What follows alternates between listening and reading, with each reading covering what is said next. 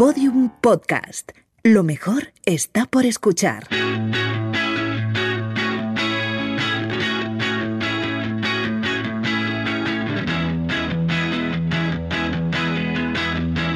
La redada. A algunos les parecerá que fue ayer, pero ya han pasado cinco años desde que la red social Vine anunció su cierre. Y otros estarán preguntando, Vine, ¿pero qué, qué carayos es Vine? Pues jóvenes de la generación Z, sentaros alrededor de la hoguera que Pablo Cantó va a contaros otra historia de los albores de Internet. ¿Qué tal, Pablo? Hola, Lucía. Pues nada, Las entrañas de la red. Vamos con una nueva historia del abuelo cebolleta de Internet. Muy Otro bien. día os contaré cuando los modems hacían... Yo ahí también tengo experiencia. Claro. Pues sí, hoy vamos a hablar de la difunta Vine, que este 2021 hace cinco años que anunció su cierre y ahora descansa en el cementerio de las redes sociales junto a Twenty, MySpace, Fotolog. Yahoo Eh, Answers. Sí, exacto, exacto. Eh, para los que no la gozaron, eh, cuento un poquito de, de qué iba. Hmm. Eh, Vine podría definirse como el abuelo de TikTok. Sí, era sí. Era una red social para subir vídeos cortos de hasta 7 segundos que podían editarse dentro de la propia aplicación y que tenían formato cuadrado en vez del vertical que estamos ahora acostumbrados. Mm, ¿Y de qué iban los vídeos de Vine? De todo. Sí, había de, de todo. Vine abrió en 2012 y antes del cierre ya había más de 39 millones de vídeos, así que, claro, pues daba para que hubiera de todo. Pero eh, primaba el humor. Eh, había muchísimos vídeos de doblajes cómicos, adaptaciones a vídeo de chistes cortos, juegos de palabras, mini cortometrajes. Fue la cantera de muchísimos creadores de contenido que hoy en día siguen en activo y que podemos ver en otras redes sociales e incluso en programas de televisión, en podcast o shows de comedia. Mm, ¿Quiénes fueron esos pioneros? Eh, pues en Vine estaba, por ejemplo, Jorge Cremades, que ha llegado a hacer anuncios en la tele, vamos, nivel Rubius. Darío MH, que ahora colabora en Place y hace el podcast de Yo Interneto. Eh, María Rejón, que lo sigue petando en Instagram. Penny J, que ahora dirige el show de comedia de mujeres Riot Comedy. Anton Lofer, que sigue subiendo vídeos divertidísimos a YouTube. O David Sainz, que también fue pionero en aquello de las web series con la genial Malviviendo. Eh, David, que ahora hace el podcast Jirafas en Podimo, que es el Podium Podcast de Hacendado, eh, hacía junto a Carlos Lee una maravillosa serie en Vine llamada Clases de Reggaetón. Clases de reggaetón. La clave es la palabra tremendo. Tremenda sabrosura. Tremenda sombrilla. Tremendo tintón. Clases de reggaetón. Aprovecha para decir la fecha muy fuerte. ¿Desde cuándo lo toqué yo? 2009. Clases de reggaetón. Aprende inglés, pero poco. Mi puta fucking life de la vida. Oh my diosito.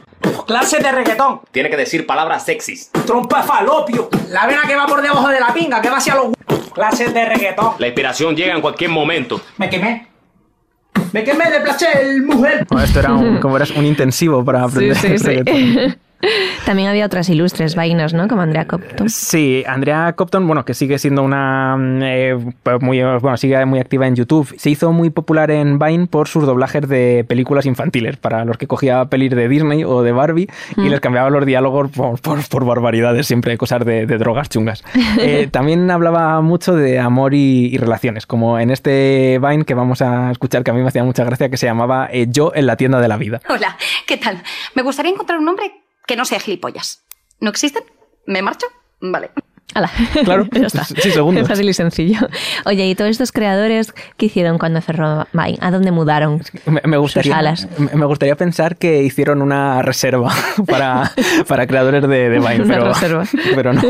La mayoría se pasaron a Instagram, Facebook o, o YouTube, aunque hubo muchos que probaron antes otro experimento, Cove, que básicamente era la versión rusa de, de Vine. La primera vez que lo escucho. Sí, sí, no me extraña. De hecho, eh, bueno, Vine lo compró Twitter y a Cove lo compró VK, que es algo así como el Facebook ruso.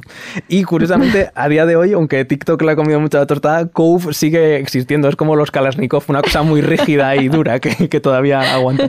Y aquí en España poco esto. Sí, sí, sí. La burbuja de los Viners en Cove explotó y no quedan muchos por, por ahí. Vale, pero Vine, aunque está cerrado, todavía se puede consultar o no. Em, sí, pero bueno, de, de aquella manera. El cierre de Vine ha sido como cuando cierran un bar a las 3 de la mañana, pero se queda gente dentro fumando, vamos, un cierre mal ejecutado.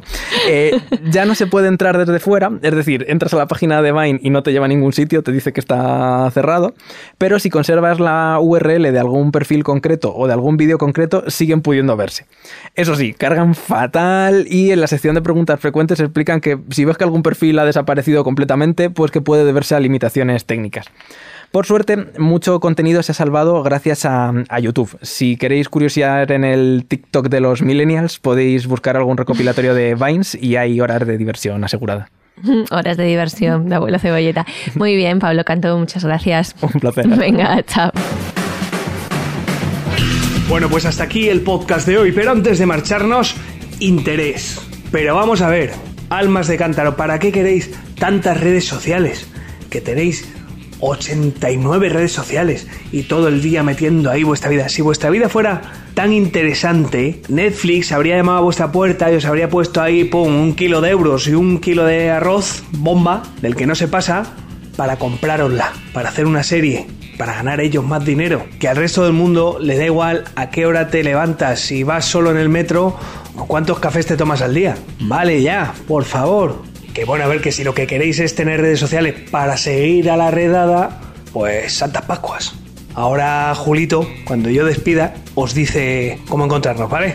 Venga, un saludo de Lucía Taboada, Juan López y Juan Aranaz. Adiós. Todos los episodios y contenidos adicionales en laredada.com. Síguenos en Twitter arroba redada y facebook.com barra laredada podcast.